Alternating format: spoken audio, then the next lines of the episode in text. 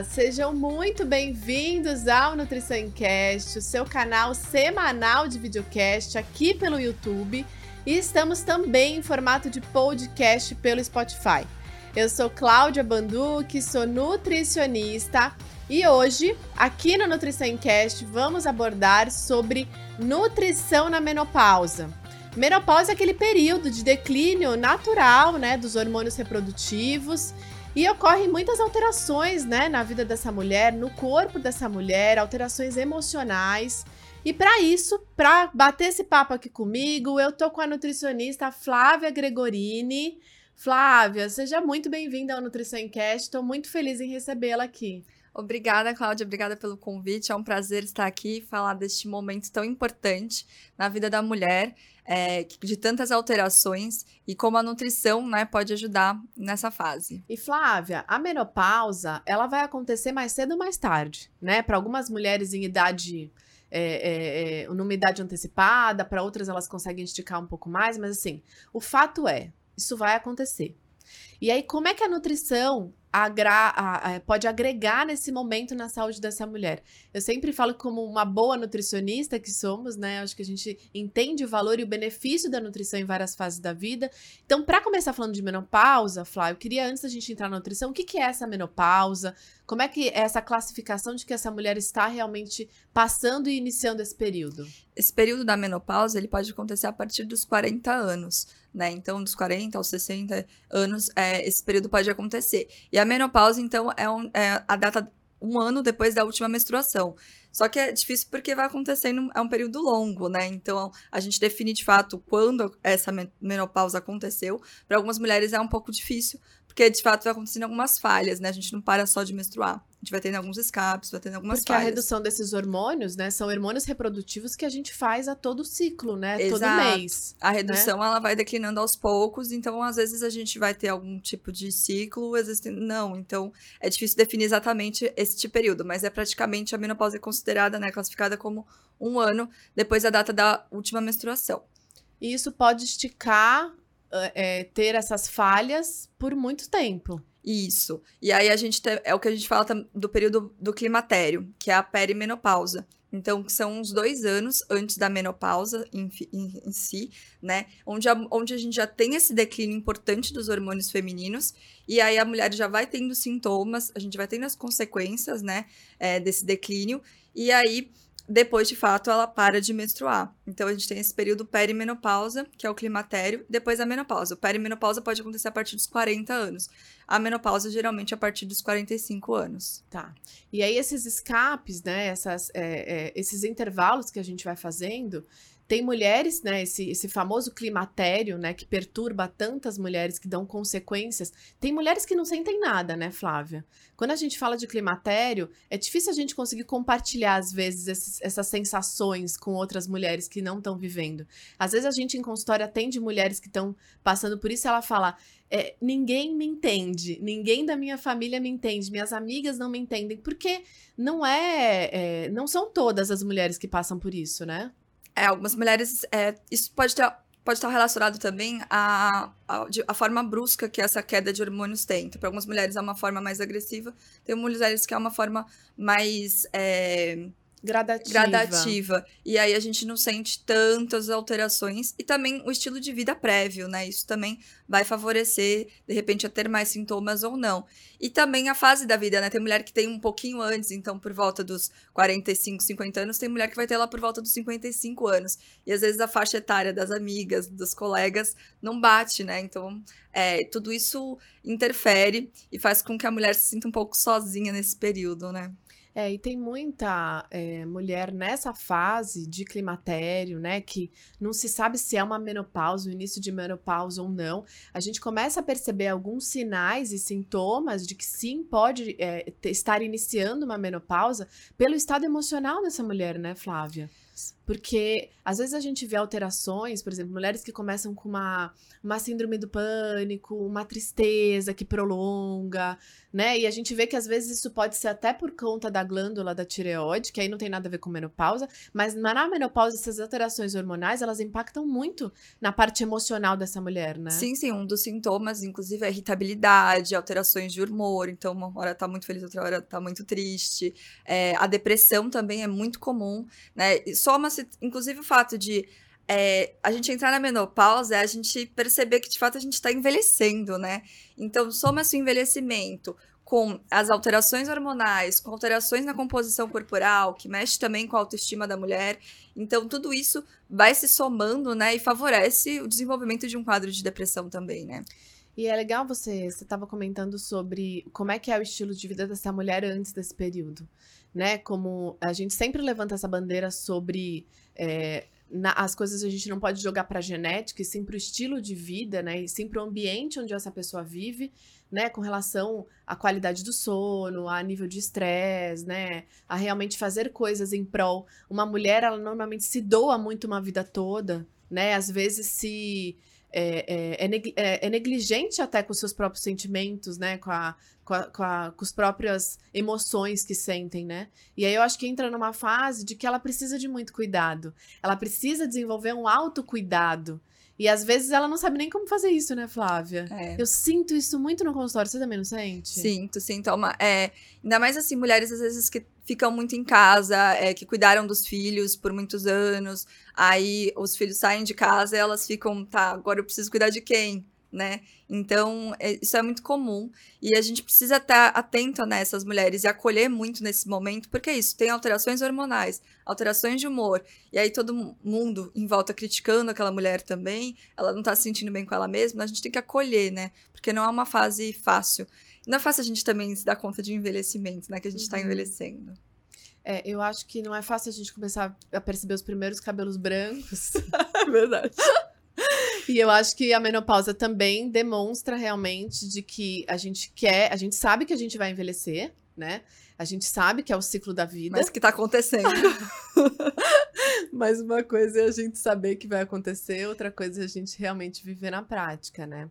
E Flávia, vamos falar um pouquinho mais? Vamos já, já já a gente chega na nutrição, mas é, eu queria também que às vezes as mulheres que estão assistindo, eu queria que elas entendessem também alguns sinais de sim um climatério, de sim um início de menopausa e de que muitas vezes a gente vai procurar psicólogo, psiquiatra, neurologista, vai procurar um monte de buscar um monte de justificativa, mas isso também está impactado nessa nesse período mesmo de climatério. O que mais que dá para a gente colocar? Então a gente você falou da irritabilidade, é, né? É, das tem mulheres que têm muitos calores, né, Flávia? Isso, as ondas de calores também, elas são muito comuns, né? Aquela, é, um calor muito forte seguido de uma sudorese, um suor frio, elas falam sensação de suor frio.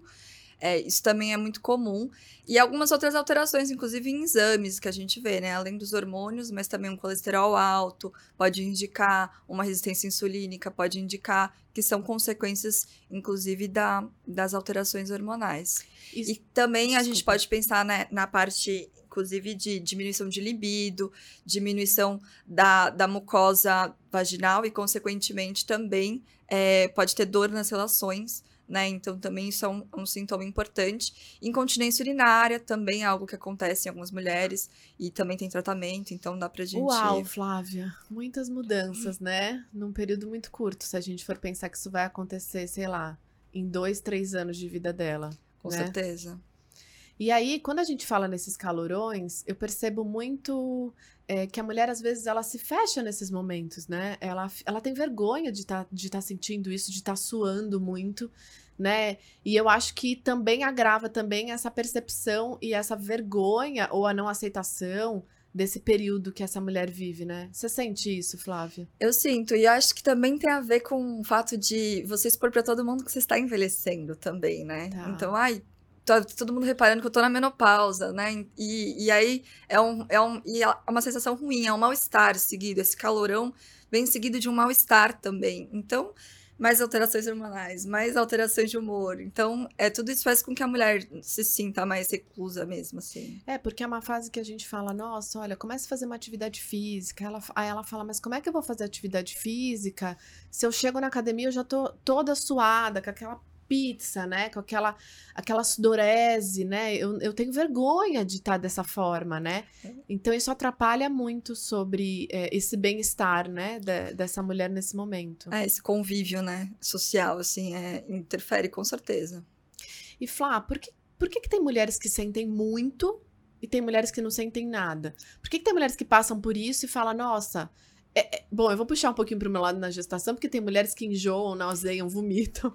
E tem mulher que fala, nossa, gestação é uma, foi a melhor fase da minha vida. E tem mulheres que falam, nossa, gestação, eu queria ter às vezes outro filho, mas eu não queria viver uma gestação. Por que, que tem mulheres que passam por isso e tem muitos sintomas, e tem mulheres que não tem nenhum? Tem alguma explicação? É a mesma explicação que diria pra gestação, né? Ah. São alterações hormonais, tem pessoas que são mais sensíveis e vão perceber isso mais forte, e tem mulheres que não são tão sensíveis. Então, da mesma forma que na gestação tem essa diferença, na menopausa, que também é uma alteração hormonal, vai ter. E também pode estar ligado ao fato de desse ter sido, às vezes, para algumas mulheres, uma queda mais brusca desses hormônios, e tem é, algumas mulheres que têm uma queda mais gradativa, então talvez não sintam tanto. Mas isso é, é muito individual mesmo. A gente vai ter que viver para saber, né? Exatamente.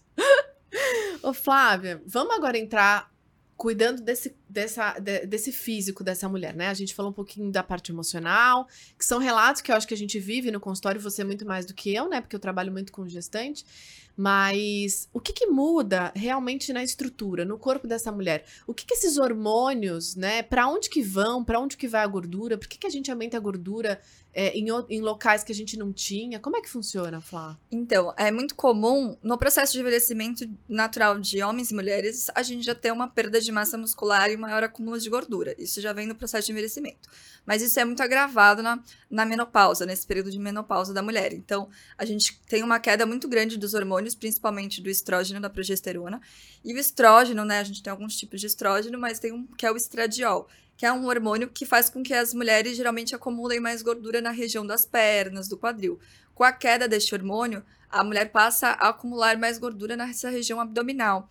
Então, aquela mudança que é muito comum a gente ver no consultório. A mulher fala: Eu não tinha essa barriga. Agora que eu entrei na menopausa, eu tenho essa barriga. Eu não era assim. Isso é muito comum. A mulher passa a acumular mais gordura na região abdominal, que é uma região mais perigosa. E além disso, tem outros efeitos. Né? O estradiol também vai ter alguns efeitos no, nas alterações do colesterol, né? E aí esse acúmulo de gordura nessa região abdominal vai agravar ainda mais essa situação.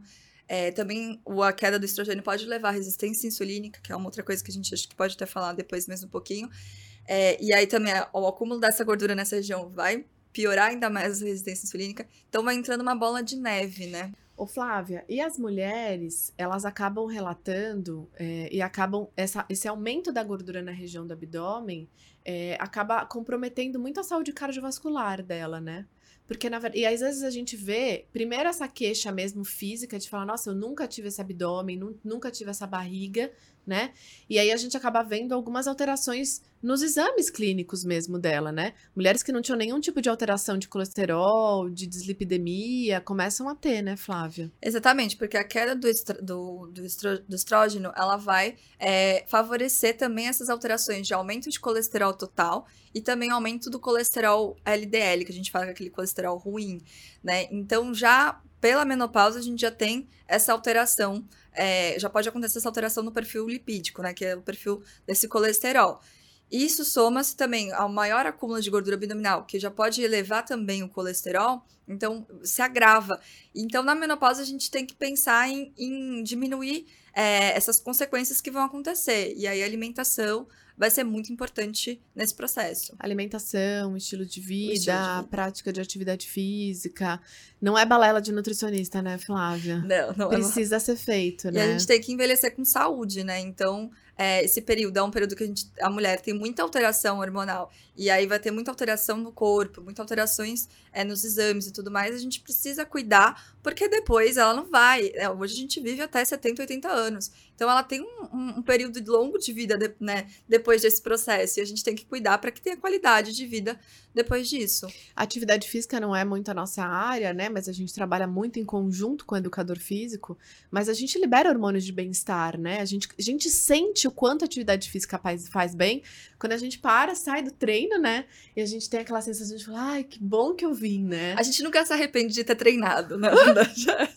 a gente se arrepende de não ter ido treinar, mas de ter treinado é muito raro a gente se arrepender. A gente não pode ficar com aquele sentimento antes de ir, né? É... A gente tem que falar, não, depois Vai. que eu vou, na, na volta, eu vou, eu vou ter certeza de que eu fiz a coisa certa, de, de, que eu realmente precisava fazer exercício físico. Exatamente, né? a gente sempre sai do exercício sorrindo, né? Ou seja, Flávia, é, dependendo do hábito dessa mulher, do estilo de vida dessa mulher, a menopausa acaba sendo um divisor de a necessidade de mudanças. Sim. Porque se ela manter, dependendo do estilo de vida, vamos falar, né? A gente tá falando de atividade física, se ela for sedentária, você falou de resistência à insulina, que eu acho que é uma coisa que a gente pode abordar com relação à alimentação. Então, a gente começa a perceber que nessa fase, por conta dessas mudanças hormonais, se ela quiser envelhecer e minimizar todos esses sintomas, ela precisa mudar. Exatamente.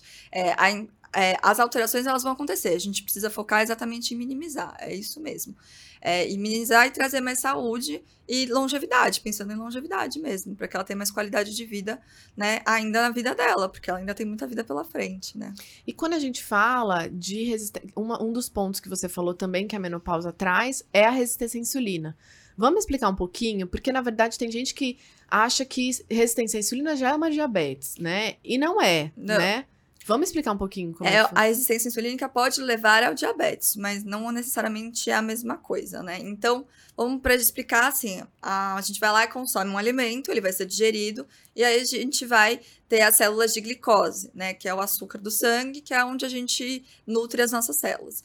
E aí, é, ele vai pegar né, a insulina é o hormônio que vai pegar essa glicose e transportar para dentro da célula. Então, em algum momento, isso não está funcionando direito, né? Porque ou porque tem muita glicose no sangue, então a gente tem que aumentar muito a produção de insulina, ou porque essa insulina, enfim, não está conseguindo fazer o trabalho dela ali por diversas alterações. Então a mulher ela acaba é, criando, né, essa dificuldade de colocar a glicose dentro da célula, então ela vai acumulando a glicose no sangue, e isso a longo prazo pode levar ao desenvolvimento da diabetes. E essa glicose, ela abastece músculos, tecidos e tudo mais. E quanto menos massa muscular essa mulher tiver, maior é a chance de uma diabetes, de uma resistência à insulina. Exato. Por isso que a gente levanta a bandeira sobre a importância da prática de atividade física. Com certeza. Porque essa, essa glicose vai para onde? A gente já sabe que vai haver uma redução hormonal. Para onde que vai essa glicose, né? Para onde que se vai começar a criar uma resistência à insulina? A gente tem que tentar produzir, fazer mais atividade física, queimar mais, ganhar massa muscular para fazer com que a gente comece a absorver essa glicose, reduzindo esses impactos, né, Flávia? Exato, porque o excesso de, de energia, que a glicose também é uma energia. Se ela não estiver sendo usada também, a gente é em excesso, a gente vai começar a acumular energia. Gordura. E vai começar a acumular gordura também. E aí já é uma redução que já iria acontecer por conta do, do estrogênio, né? Isso. Né? Do e estradiol. do estradiol também. Tá. E aí, é, soma-se também ao fato de você estar tá você a, o excesso de gordura também vai favorecer a resistência insulínica, então você começa a entrar num ciclo ruim, né? Então a gente tem de fato quebrar esse ciclo. Por isso que é muito importante nessa fase da, da vida da mulher a gente evitar o consumo de açúcar, de farinhas brancas, né? Desses alimentos que aumentam essa resistência insulínica aí. Uhum. E tem também mudanças até na permeabilidade do intestino, né, Flávia? Sim, é, essa também é uma outra questão que acontece muito é, nesse período da menopausa. Então, o estradiol ele é um, um hormônio que está relacionado à permeabilidade. Então, ele também aumenta a permeabilidade intestinal. Então, lá no intestino a gente tem as células. Então, se a gente aumenta essa permeabilidade, facilita a passagem é, de alimentos que às vezes não estão tão digeridos, né? E aí, é, isso leva a uma inflamação sistêmica. Essa inflamação sistêmica piora a resistência insulínica, piora o colesterol, piora a gordura. Uma coisa entrelaçada na outra. Exato. Né? E além disso, é muito comum a constipação também nessa fase, algumas mulheres desenvolverem, né, um quadro de constipação nessa menopausa. E às vezes até intolerâncias alimentares, porque como a gente tem essa permeabilidade maior, é mais fácil de você desenvolver algumas intolerâncias, como a lactose, é, intolerância ao glúten, ou às vezes até alergias. E aí as pessoas se queixam, né? Meu, começa a envelhecer, começa a aparecer um Problema. monte de coisa. Porque, na verdade, aí assim, aí como é que a nutrição se destaca, Flávia? Como é que a nutrição pode realmente impactar? Vamos, eu queria relacionar com você, eu até marquei aqui alguns pontos que você falou sobre o que acontece é que não há muito que ser feito entre é uma mudança hormonal, né? É, é, vai acontecer, né? Nessa fase de menopausa para as mulheres, mas como é que a nutrição pode ajudar, né? Como é que a nutrição pode agregar a, a, a ir contra todo essa, esse evolutivo, né? Então, quando a gente fala dessa resistência à insulina, porque como é que a nutrição ela pode ajudar a reduzir essa resistência e a não levar, não aumentar essa, essa chance dessa mulher um dia ser diabética, Flávia? Então, aí a gente vai pensar numa alimentação equilibrada, saudável, né? E equilibrada também no sentido de é, evitar excessos de calorias, porque se a gente vai ganhar peso nessa fase, já favorece ter um ganho de peso nessa fase. Se a gente comer mais, é mais fácil a gente ganhar peso. Então, isso tem que estar equilibrado ali para uma manutenção ou uma alimentação para perda de peso. Mas que seja a gente trabalhe com uma manutenção, por exemplo. Porque provavelmente se essa mulher come a vida toda uma quantidade de caloria, pode ser que nessa fase ela comece a engordar. Exato. Tá. É, também isso tem a ver até com a composição corporal dessa mulher. Mas, é, no geral, assim, que a gente trabalha numa dieta de manutenção, é importante a gente controlar os farináceos, né, que são a farinha branca, é, os açúcares, refrigerante, essas, esses, e os alimentos industrializados, que são alimentos que são muito ricos em açúcar, em gordura, é, isso tudo é, vai agravar mais a resistência insulínica e aí aumentar o que? O consumo de fibras. Então é muito importante o consumo de fibras, porque as fibras também vão auxiliar é, aí nesse controle dessa glicemia, para a gente evitar picos grandes de glicemia, que é onde a gente tem a maior liberação dessa insulina, né? Eu sempre falo para as minhas gestantes de que o, o, grande problema na diabetes estacional não é o carboidrato, e sim o tipo de carboidrato e eu, o erro que elas fazem com relação a, a relacionar esse carboidrato com os alimentos, né? É, porque a composição, né, da, da, da, alimentação, porque às vezes a gente pensa no alimento isolado, mas às vezes ele tem um contexto, né? A gente não come ele sozinho, a gente come ele com outras coisas. Então, de repente, ah, é, você vai até comer um pão branco, mas aí você come um pão branco com uma proteína boa, você não vai ter um pico de glicemia tão alto. Então, às vezes, você pode relacionar eles dois juntos, né? Às vezes até que a gente fala, né, em diabetes gestacional. Evita comer fruta sozinha, come sempre fruta associada com alguma coisa. Na menopausa, a gente também pode colocar em prática, né? Não, com certeza. É, associar os alimentos né, mais ricos em, em carboidratos com fibras é importante, com proteínas também, ou se não até com gorduras boas, porque isso vai faz, fazer com que a gente é, diminua o pico de, de glicemia e também a, a liberação de insulina. Então, acho que são combinações, né? A gente tem que olhar tem problema. É, eu acho que uma das coisas que a gente tem que pensar, assim, é, a gente não quer que vocês agora se determinem a fazer uma dieta sem nenhum tipo de carboidrato ou sem nenhum tipo é, de açúcar, de doce, de vida social. Pronto, entrou na menopausa, tem uma de alteração hormonal, não posso mais comer doce nem carboidrato. Não é isso. Mas existe uma resistência à insulina que vai acontecer. Ponto. O que a gente vai fazer com ela? é o que faz a diferença daqui para frente, né? É controlar isso. Controlar né? isso. Então, assim, ah, eu posso comer uma massa, eu posso comer um açúcar, eu posso comer. Pode. Mas, na grande maioria dos dias, como a gente vai falar sobre o hábito, sobre a rotina dessa mulher, ela precisa começar a relacionar melhor esses consumos de carboidrato com as fibras, com as proteínas, com, a, com as gorduras, evitando realmente o consumo exagerado de carboidrato e o consumo realmente de carboidrato simples. Simples, exatamente. E, e é isso, é, acho que a gente fica muito preocupado em coisas que a gente não pode comer, né? Mas às vezes é como comer isso, né? Então, é lógico que doces, coisas a gente tem que diminuir o consumo. Mas às vezes, relacionando alguns alimentos com outros, a gente tem um contexto melhor daquela refeição, né? Não pensar num alimento isolado, pensar sempre no contexto. É, e por isso que a gente fala do estilo de vida dessa mulher, né, Flávia? Que você tá uhum. falando, ah, a gente tem que ver como é que foi antes, né, de tudo isso acontecer, né? De como é que foi o estilo de vida dessa mulher antes desse período de menopausa. Não, qual era o hábito alimentar dela antes? É, porque se já tinha esse hábito, se já tinha esse cuidado, né? Se já tinha realmente uma atenção com relação à, alimentação, é uma coisa que ela consiga dar continuidade com uma forma um pouco mais tranquila. Tranquila. Né? Do que ser mais uma mudança para esse período, né? Então, às vezes, trabalhar nessa prevenção é importante também, né? E quando você fala de gordura, Flávia, que a gente estava falando sobre a relação do carboidrato com as gorduras, enfim, a gente também pode é, é, auxiliar na melhora dessa composição da, da, dos colesteróis, né? Exato, do perfil lipídico do dela. perfil lipídico. É, porque assim, a gente tem que é, pensar que também essa alteração do colesterol vai existir. Claro que para o colesterol também o consumo de carboidratos interfere, né? Então, comer muito farináceos também pode interferir no perfil do colesterol, não só de gorduras, mas o consumo das gorduras também. Então, é importante nesse período as mulheres passarem a consumir carnes mais magras, né? Evitar o consumo de, de carnes muito gordurosas, principalmente a carne vermelha, muito gordurosa, que às vezes a gente tem esse hábito maior de consumir. É, embutidos, essas coisas. Então, é importante reduzir é, e controlar esse consumo mas também é pensar nas gorduras boas, né? Então, as gorduras que a gente fala que vem, por exemplo, do abacate, que vem das castanhas, é, que são gorduras do azeite. Do azeite né? Exato, essas gorduras são boas. Claro que é gordura, então também não dá pra gente exagerar no consumo. Mas também uma coisa que é muito legal nessa fase é a suplementação de ômega 3, né?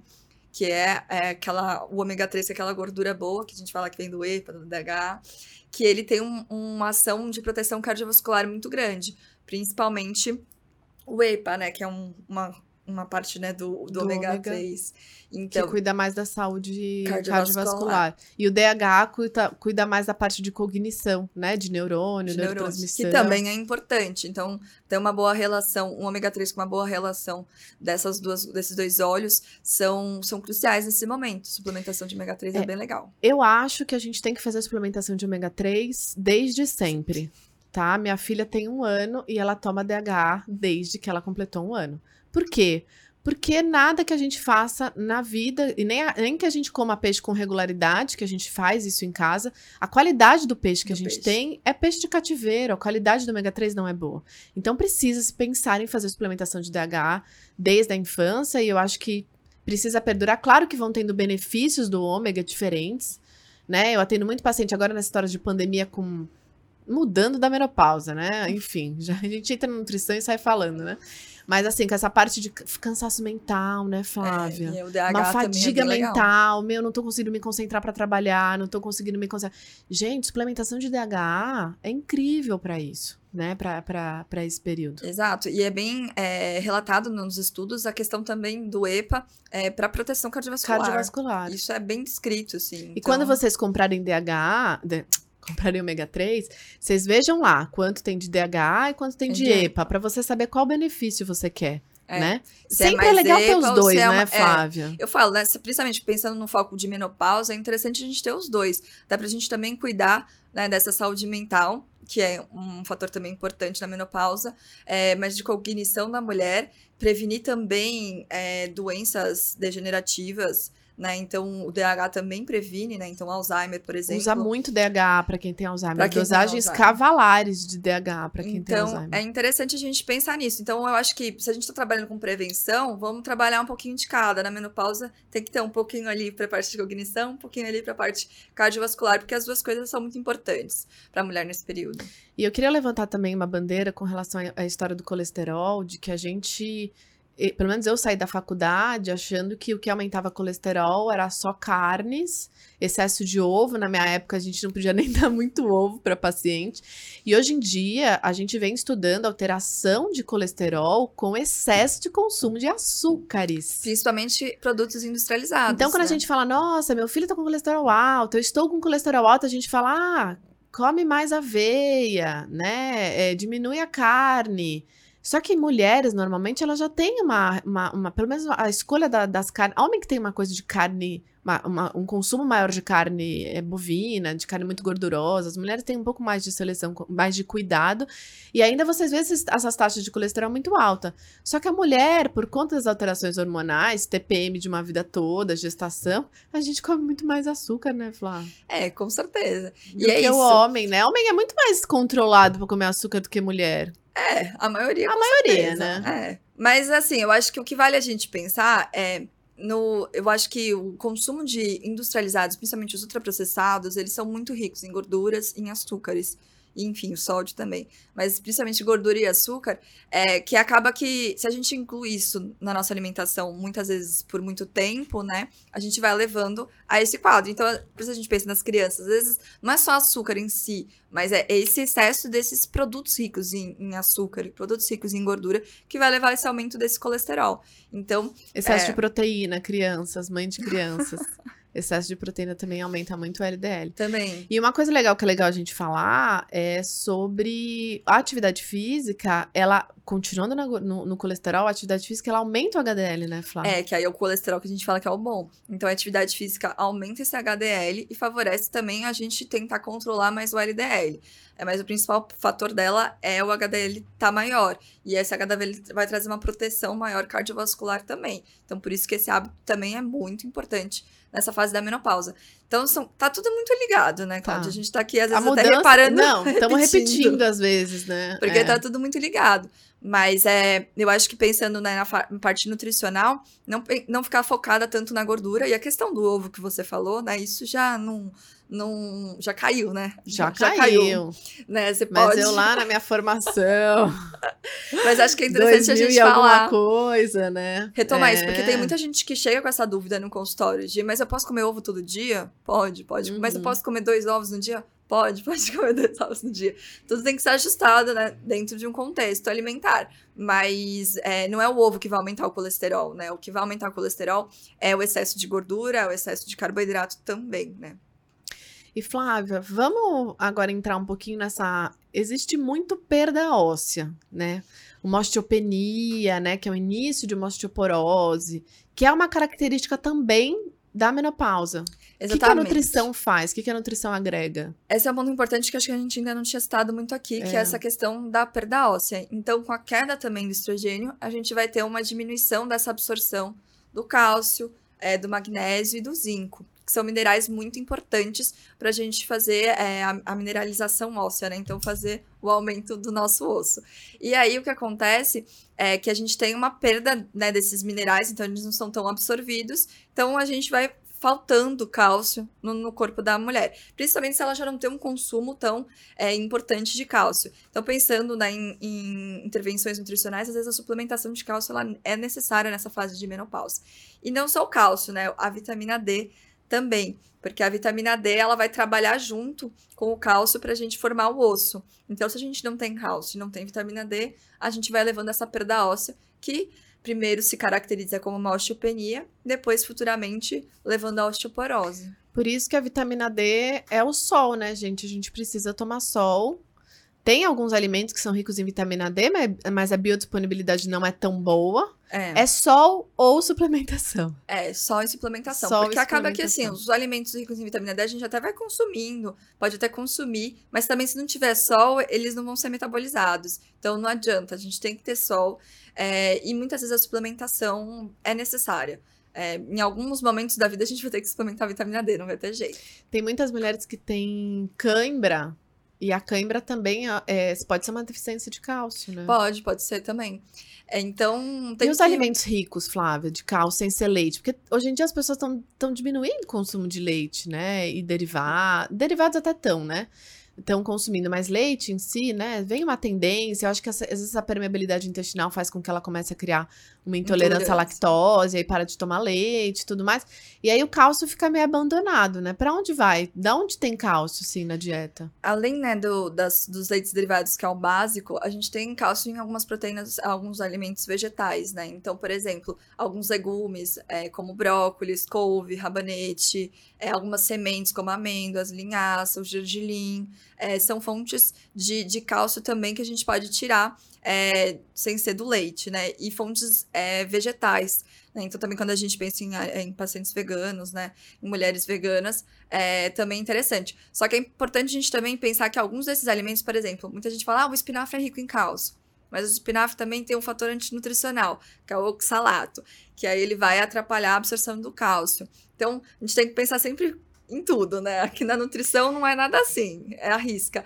Então a gente tem que pensar nesses fatores antinutricionais. Então, o espinafre não é tão interessante, mas aí a couve, o brócolis, por exemplo, já é, ele já não tem tanto oxalato. Então já é interessante aumentar esse consumo. E às vezes até em horários como assim, até os veganos fazem, que são umas dicas legais de a gente pensar, é, por exemplo, o suco verde. O suco verde é algo interessante pra gente aumentar o consumo de cálcio, porque a gente vai colocar couve num suco, Uhum. né? Numa uma quantidade boa de couve, num volume né, menor, né? Num líquido, então a gente consegue aumentar esse consumo de, de cálcio.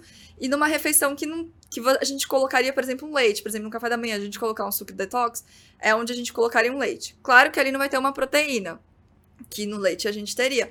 Mas a gente vai ter um cálcio, a gente coloca a proteína de uma outra forma. Então, é interessante a gente tendo é, essas substituições e conhecendo os alimentos, né? Acho que a gente que é nutricionista faz isso muito mais fácil, mas é interessante a gente trazendo essas coisas para as mulheres para é, elas também terem aprendendo, né, a escolher melhor sobre as refeições sobre os alimentos e as combinações. É, quando a gente fala de cálcio, eu acho bem legal a gente ensinar elas a fazer um mix de sementes, né, Flávia? É, isso eu, re- eu recomendo bastante para os pacientes, fazer um mix de sementes de abóbora, de, de, linhaça, de linhaça, linhaça, chia. Isso, joga na salada, dá para jogar na sopa. E aí, fazendo esse mix de semente, gente, vocês podem colocar, às vezes, algum temperinho seco, né? Um lemon pepper. Sim, uma um- páprica, Uma páprica, porque aí você pode. chimichurri. É, e aí você saboriza, que aí você pode colocar em cima de uma sopa.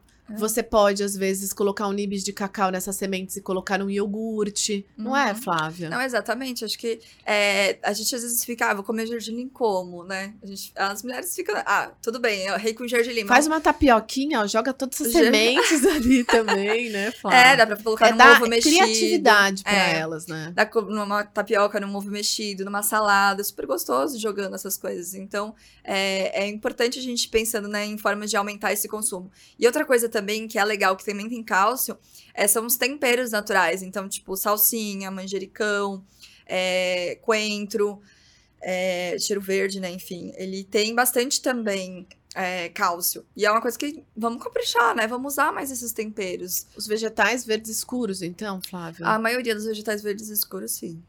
tá. Daria pra gente classificar assim. Ok. E quando a gente fala nessa gordura, né, nessa, como é que a nutrição pode agir nessa, nessa região do abdômen, nesse acúmulo de gordura da região do abdômen? A, a a gente fala da atividade física, né? É, a contra- a con- é, o controle da alimentação, né, pensando numa alimentação equilibrada, né, isso é legal pra gente poder é, né, não ter os excessos, né, porque se a gente tiver um excesso calórico, a gente vai favorecer o ganho de peso, que vai favorecer o acúmulo de gordura nessa região, né, porque os hormônios vão levar mais para essa região. É, então, esse controle aí das calorias às vezes pode ser importante, a atividade física e esse balanço, né? Então, da alimentação no geral. É importante a gente ter um consumo também é, das proteínas é, bem divididos ao longo do dia. Porque se a gente tem uma perda de massa muscular, a gente quer evitar essa perda de massa muscular, a gente tem que dar proteína também para essa mulher. Mas essa proteína não adianta comer, tipo, proteína uma vez no dia, sabe? A gente tem que ir dividindo ela ao longo do- das refeições no dia, pra gente sempre ter um, um estímulo de síntese proteica. Porque as pessoas ficam muito nessa coisa de pré e pós-treino, né, É. Flávia? O que, que eu como no pré? O que, que eu como no pós? Aí eu falo, gente, mais importante que você come antes e depois é a proteína que você ingere ao longo do seu dia todo, né, é, Flávia? porque às vezes eles falam, ah, ca- colocam um suplemento proteico, sei lá, a pessoa No treina. pós. E aí não come é. nunca. Não, assim, treina às 5 horas da tarde, aí toma um whey, uma- um whey, por exemplo, né? Uma bomba ali de proteína e janta 7. Então, você, que também vai ter proteína nesse jantar. Tipo, um monte em duas de... refeições você coloca próximas. muita e o resto do dia não comeu quase nada de proteína. Isso não vai é, favorecer esse ganho de massa. O que vai favorecer é justamente a gente fracionando essa proteína ao longo do dia. Então, pelo menos em quatro refeições no dia, ter alguma fonte de proteína. E eu acho que uma coisa que também ajuda na redução dessa gordura na região do abdômen é evitar esses picos glicêmicos, né? Sim. Porque quanto mais pico glicêmico, maior é a, é- é a absorção dessa, dessa energia. E uma energia que eu não gasto, eu armazeno. Exatamente. E aí você tá numa fase de tendência de armazenar na região do abdômen. E vai- Então, a vai história da resistência à somando. insulina também se aplica na- em armazenar nessa região do, do, do abdômen. Porque se você conseguir controlar a resistência à insulina, você também consegue controlar essa, esse armazenamento de gordura nessa região. Exato, uma coisa sempre muito ligada Sempre à outra, puxando, né? gente, O nosso corpo, é. Ele, é, ele é inteligente, né? Então, o acúmulo de gordura na região abdominal vai favorecer a, a resistência insulínica, e a resistência insulínica vai favorecer a gordura nessa região abdominal. Então, uma coisa está sempre ligada à outra. Então, é por isso que é difícil quebrar esse ciclo, né? Até porque quem tem com resistência insulínica mesmo, né? Quem tem uma insulina muito alta, tem dificuldade de perder peso, né? A gente vê isso no consultório, né? Principalmente em emagrecimento. Então, é importante a gente controlar a alimentação, diminuindo essa resistência insulínica, para aí a gente promover uma perda de peso. Tá. Ô, Flávia, vamos ajudar a, essas mulheres a colocarem na prática agora? Eu sei que não, não dá pra gente fazer um cardápio, enfim, muito menos assim, né? Dá, mas, mas a gente dá... juntar duas Nutri aqui, dá pra gente ter uma ideia, né?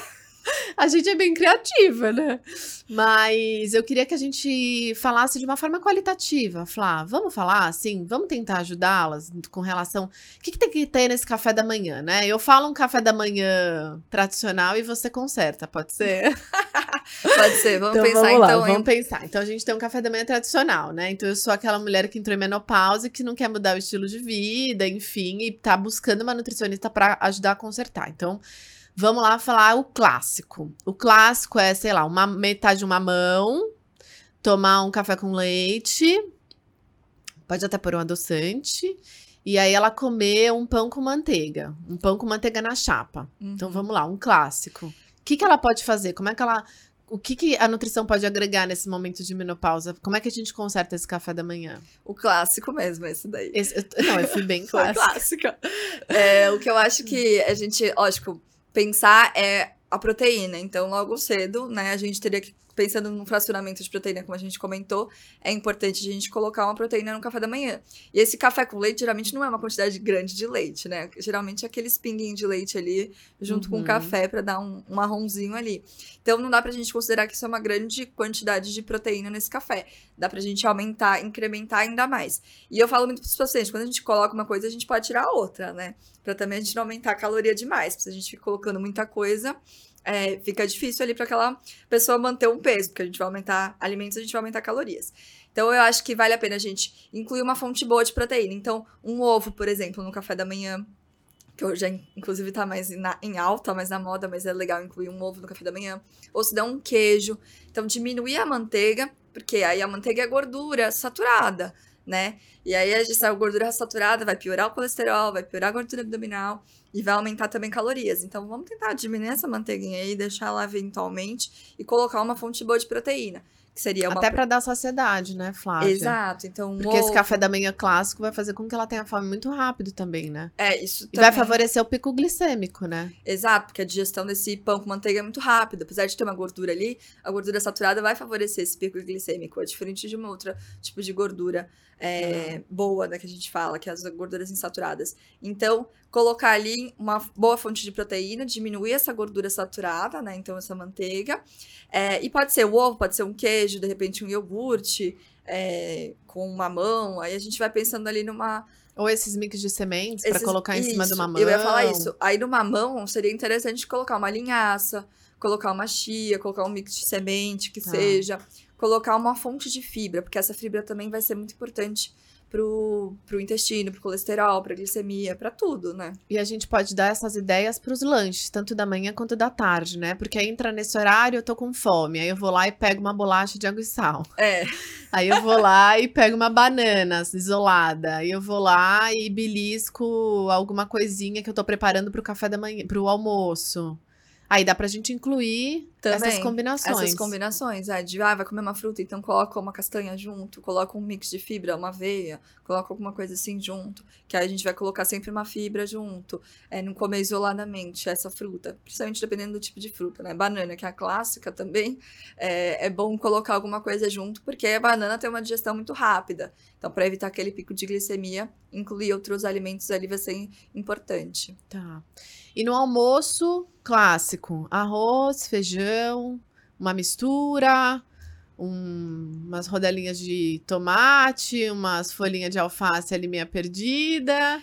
E, sei lá, um copo de suco, alguma coisa do tipo. Então, vamos falar um clássico desse. Como é que a gente corrige, Flá? Então, eu acho que é interessante a gente pensar, porque eu falo é, para os pacientes também, principalmente em emagrecimento também é, que é a quantidade, né? Ah, você come salada? Ah, eu até como. Mas você come salada todo dia? Você come legume todo dia? Às vezes não, às vezes eles vão comer no arroz, feijão e carne, uhum. né? Porque, ah, não tem todo dia. Então, vamos se organizar para ter todos os dias, né? Que isso é uma coisa fácil da gente é, organizar e colocar na rotina. É, então, de repente, a, a, ajustar aí as quantidades desse almoço. Às vezes não é nem tanto Porque às vezes qualidade. tem qualidade, É, mas não tem. não- Mas a quantidade tá exagerada. Exatamente, isso acontece muito. Às vezes você, pô, você- ela- no relato da, da paciente, enfim, no recordatório, a gente vê que tem qualidade, mas as- a gente precisa ajustar ali as quantidades daquilo. Então, pô, vamos colocar bastante verdura e legume pra gente conseguir diminuir o arroz e feijão, pra gente conseguir diminuir a proteína. Porque tem muita mulher que vem com esse hábito de muitas dietas ao longo da vida que come muita proteína também no almoço.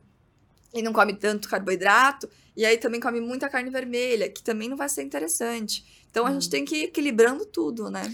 E a gente tem que lembrar também de que para a gente entrar num déficit calórico de emagrecimento, a gente realmente tem que diminuir a quantidade de comida, Uhum. né? Não tem jeito. E aí as folhas, os legumes, é, eu falo para os pacientes, eles vão trazer volume para aquela refeição. Então você vai comer menos das outras coisas, mas você vai comer mais disso que vai trazer um volume, então vai trazer saciedade. Você vai terminar aquela refeição saciado. E o metabolismo de uma mulher em menopausa, sei lá, vamos falar que ela tenha 50 anos, 50, 60, sei lá, 50, 60 anos, já é menos, já é mais lento do que quando ela tinha 30, do que quando ela tinha 40. Eu tenho 35 anos e meu metabolismo é diferente de quando eu tinha 25, Sim. de quando eu tinha 15.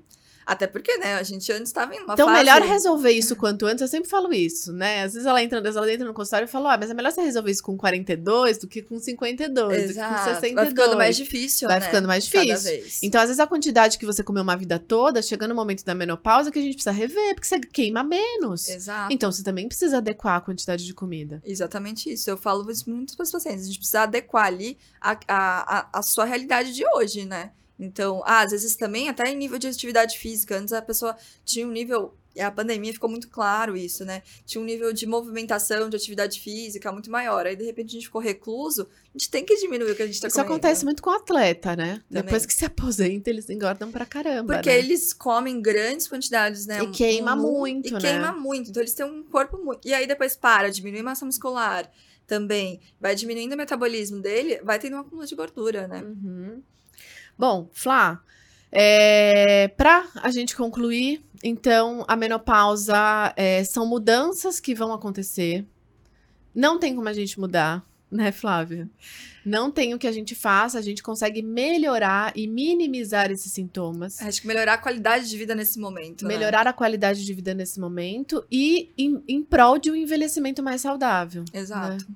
É, eu acho que isso é é a grande sacada em relação a essa fase da vida da mulher. A gente não tem pra onde escapar, isso vai acontecer. Assim como quando a gente era criança, chegou um momento onde a menstruação veio e a gente mudou o nosso corpo também, que é uma fase difícil, né, ali na adolescência, é quando tudo acontece também no corpo da, da menina é, e vira uma mulher, a gente che- chegar num momento da vida que isso vai passar também, né, que essa menstruação vai parar e a gente vai entrar num outro momento de vida que é a menopausa. Então, é, não vai ter onde escapar. A gente tem que trazer esse momento, né? Cuidar para que seja da melhor forma possível. é, e, enfim, que a gente tenha qualidade de vida e que tenha o menos de. Menos possível dessas alterações clínicas, né? Que podem levar às outras doenças. E entender esse momento de vida com leveza, né, É, Flávia? faz parte, né? Envelhecer e, e faz parte. Eu acho que, claro, que é difícil, ninguém gosta, né? A gente já fala os cabelos brancos, já deixa a gente preocupada.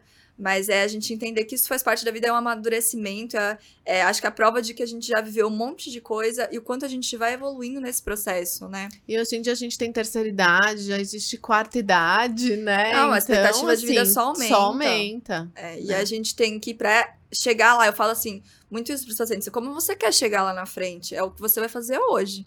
Né? Então, a gente tem que trabalhar hoje também para gente, pra gente ter uma, uma, uma terceira idade, para a gente ter a quarta idade, de repente, saudável, porque a gente chegar lá na frente cheio de problema de saúde. Eu quero chegar na quarta idade, mas com saúde. Exato, porque chegar lá na frente tomando um monte de remédio, É. ou acamado, ou com muitos problemas de saúde, aí não é legal. E né? não ficar buscando também, que eu vejo muito na história da menopausa, só pra gente concluir, é, não ficar buscando muito. Ah, mas por que, que agora eu tenho isso? Por que eu tenho que comer? Gente, se adapta. Não tem outra, outra forma. Melhora. E, e a parte emocional também impacta muito, né? Quando você É. aceita e fala, não, eu preciso mudar, preciso readaptar. Adequar e, e para viver a vida melhor, mais saudável. E né? buscar ajuda, né? Buscar ajuda profissional. Então, se você tá vendo, você tá tendo essas alterações, muito de humor. Não deixa aumentar, Não né? deixa, Flá? não deixa deixa essa chegar na- gordura na, de- região do abdômen aumentar Exato. tanto, né? Procura ajuda. Senão vai Tanto na agravando. questão da nutrição, eu acho que é porque, como a gente falou, tem muitas alterações aí em relação à alimentação é, que são importantes e que a gente pode melhorar nessa qualidade de vida, mas também na questão psicológica, né, Cláudia? Porque evitar chegar numa depressão grave, porque aí é muito mais difícil a gente sair dessa, de- desse quadro, né? Com então, certeza. buscar ajuda mesmo. Flávia, obrigada! Ah, adorei. Adorei, adorei, adorei. Escolhi a pessoa certa para falar de nutrição na menopausa. Obrigada, Flávia. Imagina, foi um Eu queria te prazer. entregar um mimo da Nutrify. Você conhece a Nutrify, né? Então, Ah, tem, tem alguns shotzinhos, tem proteína, tem colágeno, enfim. Muito Tudo obrigada. que a gente precisa também tá dentro, tem umas- alguns suplementos bacanas. Flávia, eu queria que você passasse para as pessoas como é que as pessoas te encontram. Você faz atendimento no consultório, né, Flá? Exato. Dá suas redes sociais. Fala para o pessoal, por favor. Então, primeiro, muito obrigada pelo convite, por estar aqui falando desse tema tão gostoso e desse bate-papo, que foi muito interessante. Espero que tenha agregado bastante, Muito. né? E aí, as minhas redes sociais, então, para quem quiser me achar, é, é no arroba NutriFlaviaGregorini, meu Instagram.